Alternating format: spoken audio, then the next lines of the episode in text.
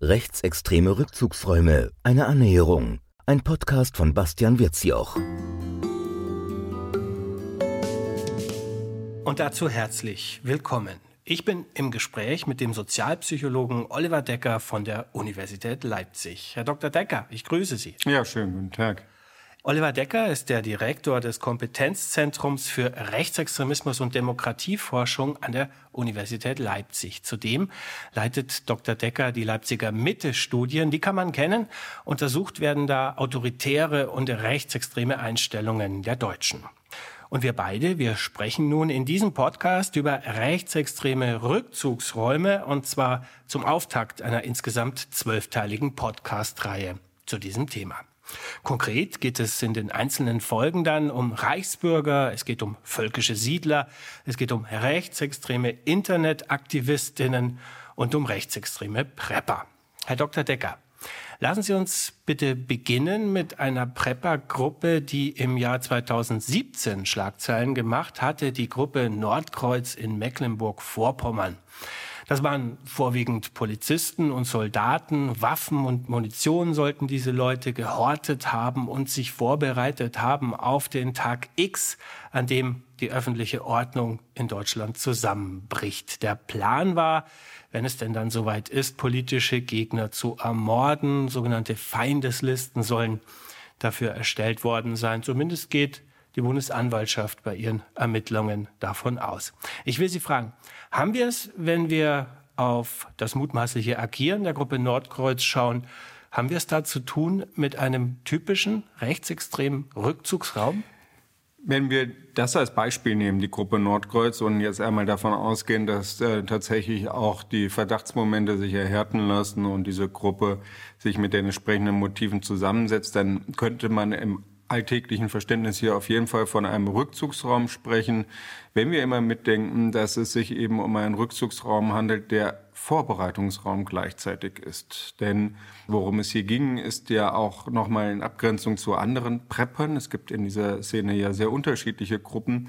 Ja, nicht einfach nur ähm, eine apokalyptische Fantasie, der Tag X, das Armageddon, das dann irgendwann kommt und auf den ist man vorbereitet und igelt sich ein, hat seinen Bunker, äh, hat dort Vorräte, um sich und seine Familie zu versorgen. Das wäre ja ein klassisches Prepperbild, sondern hier geht es darum, den Tag X selber vorzubereiten ihn herzustellen und nach außen zu treten. Also im Grunde genommen nicht die Abkapselung, äh, sondern die Vorbereitung eines, wenn Sie so wollen, äh, Ausbruchs des Momentes, den man herbeisehnt. Und da würde ich schon noch mal sagen, müssen wir genauer hingucken, was wir meinen, wenn wir von Rückzugsraum sprechen. Und was halten Sie grundsätzlich von der Aufteilung, dass man sagt, okay, da gibt es solche rechtsextremen Rückzugsräume und auf der anderen Seite eine Umwelt, die eben nicht rechtsextrem ist? Was halten Sie grundsätzlich von dieser Aufteilung in diese beiden Sphären? Ja, gerade diese Gruppe Nordkreuz und auch andere ja immer noch agierende Gruppierungen. Ich denke da zum Teil auch an eingetragene Vereine, Netzwerkstrukturen, die ja auch durchaus bekannt sind und immer noch offen agieren. Uh, UNITER beispielsweise, die sich ja auch dem eigenen Selbstverständnis nach als einem äh, ja mindestens äh, militär angesiedelt oder in den Sicherheitsorganen angesiedelte Struktur begreift.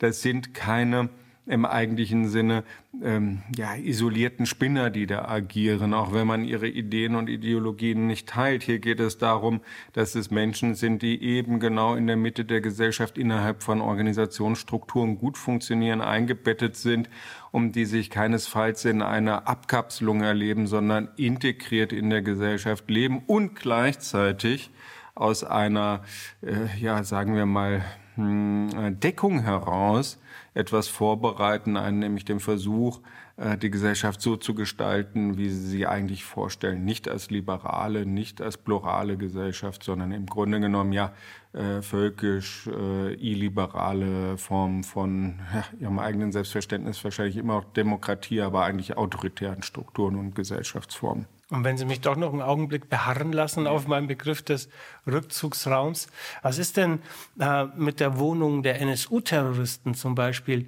in Zwickau? Da wissen wir, dass da ebenfalls konspirativ äh, geplant wurde, nämlich die, die zehn Morde und die Bombenanschläge. Und da kamen ganz wenige Leute rein. Da gab es nur eine Familie, die durfte da rein. Sind das dann im klassischen Sinne Rückzugsräume? Möchte jetzt nicht die, äh, Sie oder die Hörerinnen und Hörer langweilen mit äh, mühseliger sozialwissenschaftlicher Begriffsarbeit. Wir neigen ja in den Sozialwissenschaften dazu, Schwerstarbeiter im Begriff zu sein und ja, ich würde Ihnen zustimmen. Im Grunde genommen ist so etwas wie eine, äh, die konspirative Wohnung oder die verschiedenen Wohnungen, die der äh, NSU genutzt hat, sind Rückzugsräume auch in dem Sinne gewesen, in die andere nicht hineingekommen sind, die äh, dafür dienten, ähm, sich auch für diese Terrorakte einen, einen, Rückzugsraum zu suchen, aus dem heraus dann agiert werden kann, einen sicheren Boden, wenn man so will. Die NSU-Wohnung war in dem Sinne ein Rückzugsraum und gleichzeitig hatte sie trotzdem das Merkmal, nicht einfach nur isoliert vor sich hinzuleben. Ich würde sagen, wenn wir schon über Rückzugsräume sprechen, dann sind das eher Siedlerbewegungen, äh, wie wir sie in Mecklenburg-Vorpommern sehen. Ja, also Menschen, die sagen, wir gründen eine geschlossene Gemeinschaft, in der äh, wir als völkisch definierte Gruppe leben, eine bestimmte esoterische Vorstellung des Reinheits von Blut mit dem Rein mit der Reinheit von Boden verbinden und einer Neuerschaffung der Rasse. Und deswegen ziehen wir uns zurück und haben hier so einen Rückzugsraum, aus dem wir versuchen dann ja teilweise auch unter elendlichen Lebensbedingungen dann unsere Produkte zu verkaufen auf den Märkten und da anzuknüpfen.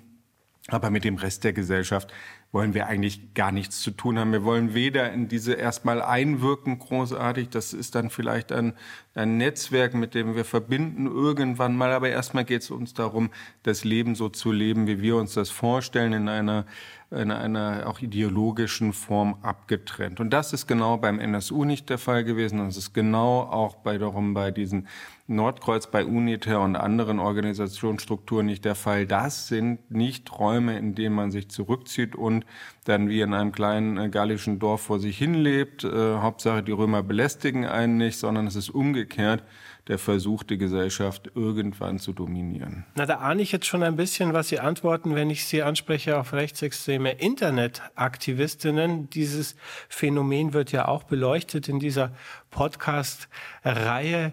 Da könnte man ja auf einen ersten Blick meinen, das sind äh, abgeschottete Rückzugsräume, da kann ich anonymisiert auftreten, da ist es auch äh, vielleicht unter Umständen nicht ganz so gefährlich, mit strafrechtlich relevanten Symboliken zu hantieren. Wie beschreiben Sie denn die digitalisierte Welt als Rückzugsraum für Rechtsextremisten? Die digitalisierte Welt ist auch ein gutes Beispiel dafür, dass wir unterscheiden müssen zwischen psychischen Motiven und sozialen Gelegenheitsstrukturen und äh, dem, was dann auch als gesellschaftlich relevante Kraft dort entwickelt werden kann. Ähm, die Gruppen sind in diesen Internetforen nicht ganz so äh, homogen, nicht so gleich, ganz, ganz so gleichförmig, wie wir es bei den eben beschriebenen Gruppen annehmen dürfen die sich ja schon auch eine ganz andere Verbindlichkeit gegeben haben gegenseitig und ganz andere Ziele, die sie ja teilweise sogar schriftlich niederlegen.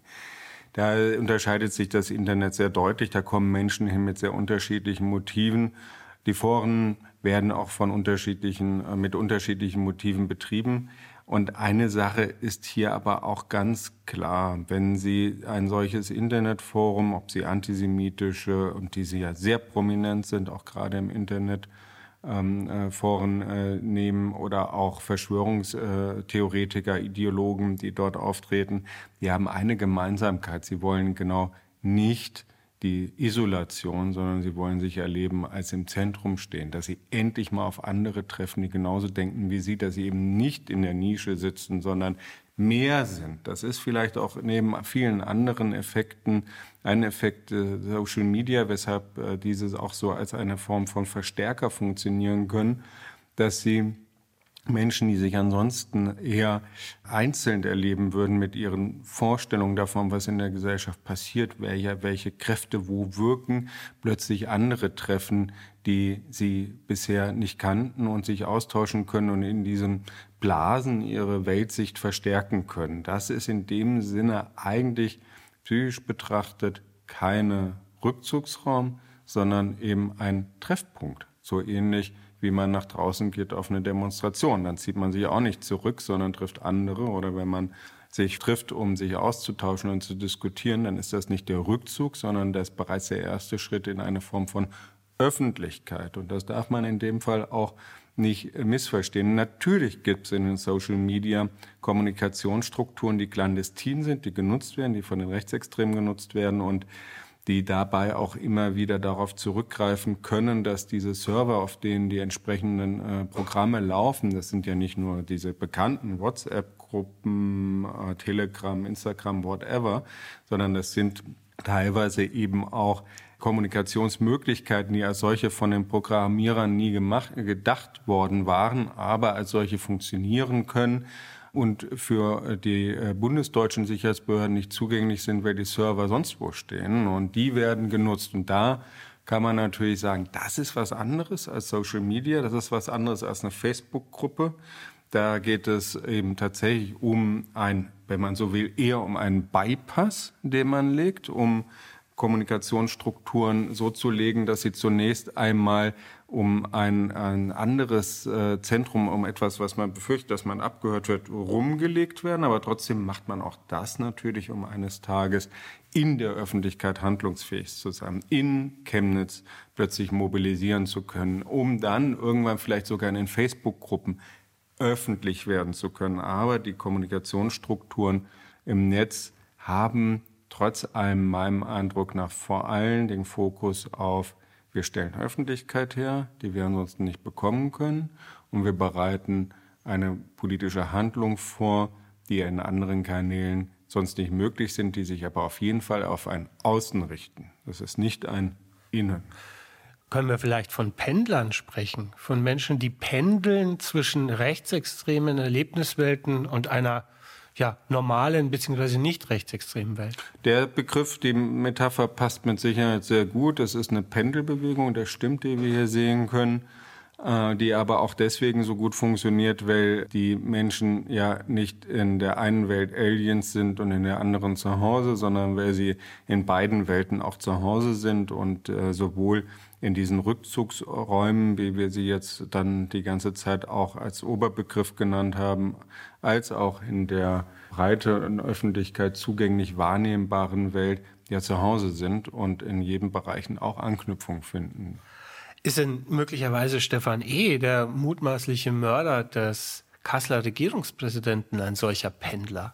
Stefan E. ist der äh, sozialwissenschaftlich gesprochen Idealtypus des Pendlers im Grunde genommen, auch weil er für eine Generation steht, in einer bestimmten Zeit politisiert zu sein, in eine äh, bestimmte Gruppe hineingewachsen zu sein und ähm, dem dort auch sehr lange aktiv gewesen zu sein in freien Kräften, in äh, Hooligan-Kreisen. Das sehen wir gerade in Ostdeutschland auch noch mal sehr viel verstärkter oder vielleicht auch sichtbarer als in Westdeutschland und die dann mit den äh, zunehmendem Lebensalter, äh, fast sagen wir mal, äh, ja, wenn man ein Wortspiel machen will, verkleinbürgerlichen, also das Milieu, aus dem sie kommen, aber dann eben sich setzen, sich äh, Familien gründen, Berufsausbildungen abschließen und in diesem Wege dann auch auf den ersten Blick ähm, in den Hintergrund treten, die Kreise aber faktisch nie verlassen. Sie äh, rutschen nur aus dem, vom Bildschirm runter der entsprechenden Beobachtungsorgane und Sicherheitsorgane, aber sind nie wirklich draußen. Also Stefan E. war ja in den 90er Jahren hochaktiv und ist immer wieder aufgefallen mit rechtsextrem motivierten Straftaten, um dann aber etwa seit dem Jahr 2010 ein bürgerliches Leben zu suchen, scheinbar mit Reihenhaus, mit Familie, mit Kindern in Kassel. Und da ist er eben nicht mehr aufgefallen als rechtsextrem motiviert. Aber Sie sagen, er muss wohl dieses Profil, äh, diese Ideologie beibehalten haben, die war ihm weiterhin wichtig. Das kennen wir auch aus anderen Verläufen, das kennen wir auch aus aktuellen Studien, die wir durchführen, dass wir es mit Menschen zu tun haben, die, ähm, wenn sie in diesem Zeitraum, in einem bestimmten kritischen Lebenszeitraum, nämlich dann des Übergangs zum Erwachsenenalter, Jugendalter, Übergang zum Erwachsenenalter, aufgrund auch biografischer und familiärer äh, Vorprägungen in diesem Bereich äh, politisiert werden, dass das sehr stabil ist. Das äh, geben, das behalten die bei. Das wissen wir natürlich auch aus der Vorurteilsforschung. Das gilt ja nicht nur für die für die sichtbar dann auch Handelnden, sondern es ist generell ein Problem, dass Vorurteile eine sehr stabile Form haben. Sie werden mal gezeigt, mal nicht, aber im Grunde in den Köpfen bleiben sie bestehen. Und das ist eine der Herausforderungen, mit denen wir auch in den nächsten Jahrzehnten zu tun haben werden. Was ist denn, wenn die scheinbar normale Welt oder die nicht rechtsextreme Welt ebenfalls rechtsextreme Einstellungen, Vorurteile teilt. Da haben wir tatsächlich einen Teil des Problems äh, am Wickel, denn wir wissen aus unserer Untersuchungsreihe, äh, dass die rechtsextremen Einstellungen in weiten Teilen der Bevölkerung geteilt wird. Das war eigentlich auch der Ausgangspunkt, wenn man so möchte, historisch betrachtet, als wir 2002 das erste Mal die rechtsextreme Einstellung in unserer Studienreihe, die jetzt ja Leipziger Autoritarismusstudie heißt, angefasst haben. Die Frage, die wir hatten, war, wie weit reicht eigentlich das, was die äh, Rechtsextremen, die Neonazis zum Handeln bringt, wie weit reichen diese Motive in die Gesellschaft hinein? Denn wenn man die Neonazis sprechen ließ, dann war es tatsächlich so, dass die in dem Moment den Eindruck vermittelten, wir äh, exekutieren im Grunde nur den Volkswillen. Alle anderen denken so und wir handeln so. Das war äh, von vornherein natürlich überhaupt nicht unplausibel anzunehmen, weil wir wissen, es gibt, sind immer bestimmte Gruppierungen, bestimmte Altersgruppen und ein bestimmtes Geschlecht, muss man wohl auch dazu sagen, das nicht nur handelt, sondern gewalttätig wird. Das sind Männer bis 30 Jahre. Und dann stellten wir fest, ja, die ideologischen Vorstellungen, die wir dann ausdifferenziert haben, sind in der Bevölkerung geteilt. Das können mal Befürwortung einer diktatorischen rechtsnationalen äh, Regierungsform sein, das können Antisemitismen sein, das kann Ausländerfeindlichkeit sein. Es wird in weiten Teilen der Bevölkerung geteilt und es gibt sogar einen relativ hohen Anteil der Bevölkerung, der schwankt immer mal, wie offen das dann auch geäußert wird, zwischen sechs und zehn Prozent, die wirklich alle ideologischen Vorstellungen teilt dieser scheinbar doch äh, kleinen Gruppen, die da äh, sind, aber auch selbst äh, die äh, Ausländerfeindlichkeit oder gerade die Ausländerfeindlichkeit wird ja äh, von 30 bis 50 Prozent der Bevölkerung geteilt. Und da haben wir dann auch irgendwann gesprochen davon, dass es sich um die Einstiegsdroge in den Rechtsextremismus handelt.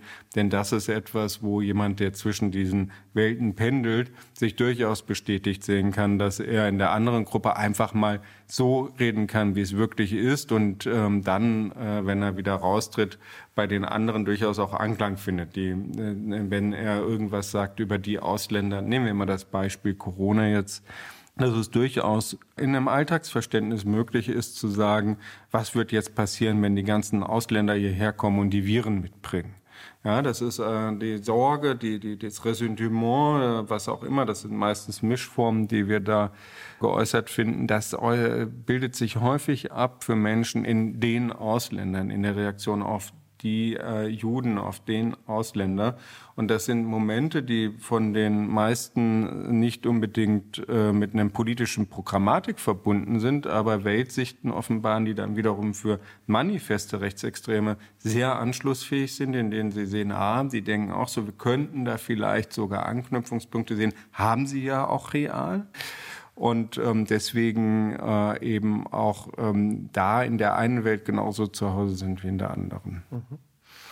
Bleiben wir doch bei Ihrer Forschung, bleiben wir bei der Einstellungsforschung, Ihrem Fragen nach Vorurteilen, nach Ressentiments in den Köpfen der Menschen. Was sind denn Motive für solche Rückzüge aus der Gesellschaft? Autoritarismusstudien heißen Ihre Untersuchungen. Sind solche Rückzüge sozusagen eine Flucht ins Autoritäre? Ja, mit Flucht bezeichnen wir eine Bewegung offensichtlich die allerdings jetzt nicht unbedingt räumlich gemeint ist. Autoritarismus war von den ersten Studien, die dazu durchgeführt worden sind, und das war Anfang der 30er Jahre in der Weimarer Republik, ein Grenzbegriff. Er meint genauso etwas äh, Soziales, ein soziales Geschehen, das stattfinden muss. Er meint ein individuelles, ein psychisches, was an Bedürfnissen bei den Menschen besteht. Und ähm, er meint dann auch eben die Wechselbeziehung zwischen diesen beiden Elementen. Sprich, wir brauchen bei Menschen eine Bereitschaft und auch ein Bedürfnis danach, Autorität zu erleben. Es ist ein ganz alter Topos, ein ganz altes Motiv autoritärer Herrschaft, dass das die Herrschaft ist, die von den Menschen selber gewünscht ist. Ihre eigene Unterwerfung. Das ist ein Paradox, aber tatsächlich ist das das Kennzeichen solcher autoritären Strukturen. Und Was glauben denn die Menschen dafür zu bekommen, wenn sie sich unterwerfen? Das ist der wichtige Punkt. Sie bekommen einerseits Identifikationsangebote, nämlich mit der Autorität. Ja, sie haben, sie bekommen die, die, die Macht der Autorität durch Identifikation. Sie sind Teil von etwas Größerem. Das bietet Möglichkeiten der, der, der, der, der, auch der Unsicherheitsreduktion, sowohl vor bedrohlichen Lebenslagen oder als bedrohlich empfundenen Lebenslagen. Das bietet Selbstaufwertung. Das ist auch nicht zu unterschätzen. Das ist im Grunde genommen das Aufgehen in einer großen Masse, die für repräsentiert wird durch einen starken Staat, durch eine starke Person, bedeutet auch, ich bin selber äh, erlebe mich wertvoller, äh, Unsicherheiten eigener Person werden dadurch reduziert. Und es knüpft natürlich auch an an bisherige Lebenserfahrungen, denn bis zu einem gewissen Grade ist es so, dass auch ausdrücklich in Deutschland wir im Grunde genommen auch weiterhin noch eine sehr starke autoritäre, nicht mehr ganz so starke, aber doch immer noch bemerkbare autoritäre Vergesellschaftung haben, denn äh, ganz äh, freiwillig äh, wird auch äh, bis heute und demokratisch das Kind nicht an die Gesellschaft herangeführt. Es geht oft auch um Zwang, es geht um Zwangsstrukturen, um die Unterordnung unter von außen gesetzte Regeln, die nicht in einer Form von Einsicht äh, in, äh, in Verhältnisse sich vollzieht und unter Berücksichtigung der Wünsche auch des Kindes, sondern immer auch auf Kosten des Kindes. Das können selbst so banale Sachen sein wie um sieben Uhr fängt die Schule an, was an den kindlichen Bedürfnisstrukturen genauso vorbeigeht wie 50 Minuten stillsitzen und dem Lehrer zuhören, obwohl man überhaupt nicht weiß, warum man das hier jetzt gerade lernen soll und in welchem Kontext das Ganze steht und dann auch noch bewertet wird in einem Konkurrenzprinzip, zu dem man mit dem, mit dem man eigentlich spielen möchte, ähm, in Wahrheit dann plötzlich um die besseren Notenbalken und konkurrieren muss, um den anderen auszustechen, wenn man ja nur in Relation zu anderen besser sein kann, wenn die schlechter sind. Und das sind Lernstrukturen und autoritäre Verhältnisse, in die Menschen hineinwachsen und die vermitteln, dass die Identifikation mit einer solchen, manchmal auch nicht nur durch eine Person, sondern eben durch solche Strukturen, bestehenden äh, autoritären Verhältnisse Sicherheit bieten. Ihnen muss man sich unterwerfen, aber äh, diese Unterwerfung äh, bietet etwas und wenn man sich erst einmal unterworfen hat, dann muss die Ambivalenz, die ja trotzdem besteht, dass man gleichzeitig eigentlich immer noch auch unbewusst um die eigenen Verzicht weiß und äh, um das, was man aufgegeben hat und dass die Summe, die Rechnung, die beglichen wird durch die Identifikation, durch die geliehene Macht und Anerkennung der Größe der Institution, der Nation, nie ganz reicht. Gleichzeitig kriegt man dafür dann als Ausgleich auch immer Angebote, Strukturen in der Gesellschaft, in denen man andere hassen kann, weil die scheinbar ihr selbstbestimmtes Leben leben und ihr Glück finden. Und die dann als Schwächere fantasiert werden und trotzdem das Glück haben ohne Fremdbestimmtheit, die werden dann gehasst. Und das sind sehr flexible Gruppen, das sind oft migrantische Gruppen. Wir haben es also, so habe ich Sie verstanden, nicht zu tun bei diesen Rückzügen aus der Gesellschaft mit einer Flucht ins Autoritäre. Wir haben es vielmehr zu tun mit einer Flucht vor der liberalen Gesellschaft. Im Grunde genommen ja. Und das ist äh, eine sehr interessante Aspekt, den wir hier auch sehen, der mit Sicherheit auch äh, dieses 2015 so deutlich manifest äh, werdende Ressentimentpotenzial in der Gesellschaft mit erklärt, dass in den 20 Jahren davor die Rechte von denen, die eigentlich in den Jahrzehnten vorher sozusagen als Blitzableiter legitimiert gewesen sind, Frauen, Kinder, Migrantinnen, als Entrechtete, Schwule, Lesben, die zur Abwertung auch hinsichtlich der ihrer rechtlichen Lage qua Gesetz in der Gesellschaft schon bereits gekennzeichnet waren, dass die in mehr Rechte gesetzt worden sind, dass für Kinder Menschenrechte galten, nämlich auf Abwesenheit von körperlicher Züchtigung. Körperliche Unversehrtheit als Menschenrecht existiert für Kinder erst ab dem Jahr 2000 dass Frauen nicht den Arbeitsvertrag äh, von ihrem Mann gekündigt bekommen können. Das gilt jetzt seit 35 Jahren, dass es eine doppelte Staatsbürgerschaft gibt und damit auch Rechte für migrantische Bevölkerung, die nicht an einer Abstammungslehre, einer rassischen hängt. Das gilt jetzt seit 15 Jahren. Das heißt, wir haben eine ganze Reihe von Ausbau von liberalen Rechten, die diejenigen, die eigentlich immer markiert waren als die Objekte des Hasses, plötzlich auf die gleiche Stufe stellten. Das haben viele Menschen durchaus als Befreiung erlebt, selbst wenn sie nicht selber bis dahin von der Stigmatisierung betroffen waren. Aber es gibt auch einen größeren Anteil der Gesellschaft, die das als Betrug an ihren angestammten Rechten wahrnehmen. Denn dafür diese Rechte wenigstens andere hassen zu dürfen und auf sie herabzuschauen, haben sie, das war das, womit sie sozusagen die Rechnung beglichen bekommen haben, dass sie sich selber einer Ordnung unterwerfen, die sie nicht eigentlich äh, in ihren Bedürfnissen wahrnimmt. Ich will weiter mit Ihnen gemeinsam forschen und fragen, was Menschen dazu bringt, sich in ja, rechtsextreme Sphären zu begeben.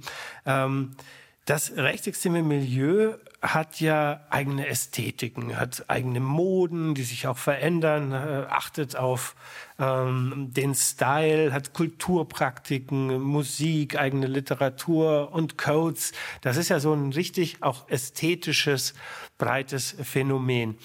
Könnte es sein, dass es Anziehungskräfte gibt, die davon ausstrahlen, die Men und Menschen eben das attraktiv finden und deswegen sich begeben in eine solche rechtsextreme Sphäre. Dass diese Angebote der Identifikation sich auch verbinden mit, mit einem Signal, einer Möglichkeit, auch anderen zu signalisieren, dass man dazugehört, ist tatsächlich so und ist vielleicht auch nicht überraschend, wenn man bedenkt, dass dieser Wunsch nach Zugehörigkeit zu einer Gruppe nach Identifikation ja ein sehr zentrales Motiv ist. Und aus dieser Gruppe heraus sich wirkmächtig zu erleben, wertvoll, Teil von was Größerem. Und das braucht natürlich auch dann Repräsentation, wenn diese Gruppe mal nicht da ist, wenn es möglicherweise schwieriger ist, sie jeden Tag zu erleben oder vielleicht auch in anderen Kreisen man sich bewegt. Das ist etwas, was nicht nur auf die rechtsextreme Szene tatsächlich zu beziehen ist, sondern ganz allgemein der Fall ist. Was man aber nie vergessen darf in dem Zusammenhang, diese Logos und Mottos sind nicht etwa wie wenn man FC Bayern-Anhänger ist, von einer, naja, sagen wir, Unternehmen oder Firma kreiert worden, sondern gerade in der rechtsextremen Szene wie überhaupt in solchen subkulturellen Kreisen natürlich in der Wechselbeziehung. Ja, also von den Leuten auch selber mitgestaltet. Das ist nicht nur Momente des, ah, das ist ein Label, jetzt trägt man halt, äh, was weiß ich, ja, also äh, Lonsdale, sondern äh, es ist, äh, wird sozusagen adaptiert. Lonsdale ist ja nicht auf den Markt gekommen, um Nazis auszustatten, im Gegenteil. Haben lange versucht, davon auch dann Distanz zu schaffen, sondern weil diese äh, Marke wiederum in einer Art von subkultureller Praxis von Nazis angeeignet worden ist. Und dieses Wechselspiel, glaube ich, äh, das war mir nur wichtig, dass man das für die Analyse auch mit im Hintergrund behält, ist sehr bedeutsam. Es ist nicht einfach nur Markenfetischismus, das ist er auch, aber es ist eben auch eine aktive Aneignung und Definition von dem, was den Leuten jeweils wichtig ist. Und dann merkt man, das ist eine, selber eine interessante Auskunftsquelle, worum es da geht, weil wir da auch sehr viel über die Gruppen mit erfahren, wenn wir uns jeweils anschauen, was äh, adaptieren die, warum ist es jetzt plötzlich so, dass es äh, rechte Gruppen gibt, die äh, Che Guevara-T-Shirts tragen. Ja, das ist nicht, ähm, das ist nicht trivial, sondern gibt auch Auskunft über Entwicklungen von Verhaltensweisen, Strategien, Metapolitiken, die die extreme Rechte nutzt und selber entwickelt. Zum Schluss, letzte Frage. Haben wir es denn, wenn wir über rechtsextreme Rückzugsräume sprechen, haben wir es denn da mit Abnabelungen zu tun oder haben wir es vielmehr mit Sammlungen zu tun? Das, was wir jetzt in unserem Gespräch als Rückzugsräume bezeichnet haben, ist treffender mit Sicherheit als Sammlungsräume zu bezeichnen, sowohl in der Intention bei den meisten, wenn wir nicht über Siedler sprechen, als auch in der tatsächlichen Wirkung, die sie erreichen. Das ist eine Form von Konzentration ist, um politisch zu wirken und diese Wirkung sich tatsächlich auch entfaltet. Die Demokratie, die liberale, ist zum Glück momentan stark genug, um sich auf diese Auseinandersetzung einlassen zu können und dabei trotzdem Aussicht darauf zu haben, stabil zu bleiben. Aber die Herausforderungen sind da und sie treten hervor. Und in dem Sinne sind diese Rückzugsräume immer das, was dem Hervortreten vorausgeht. Das sagt der Sozialpsychologe Oliver Decker von der Universität Leipzig. Herr Dr. Decker, haben Sie herzlichen Dank für unser Gespräch. Vielen Dank für Ihr Interesse. Und ich bedanke mich bei Ihnen fürs Zuhören und für Ihr Interesse und für Ihre Aufmerksamkeit. Ich wünsche Ihnen hohen Erkenntnisgewinn beim Hören der weiteren Folgen dieser Reihe. Ich sage Dankeschön und machen Sie es gut. Sie hörten rechtsextreme Rückzugsräume eine Annäherung. Ein Podcast von Bastian Wirzjoch im Auftrag der Bundeszentrale für politische Bildung aus der Reihe Rechtsextreme Rückzugsräume.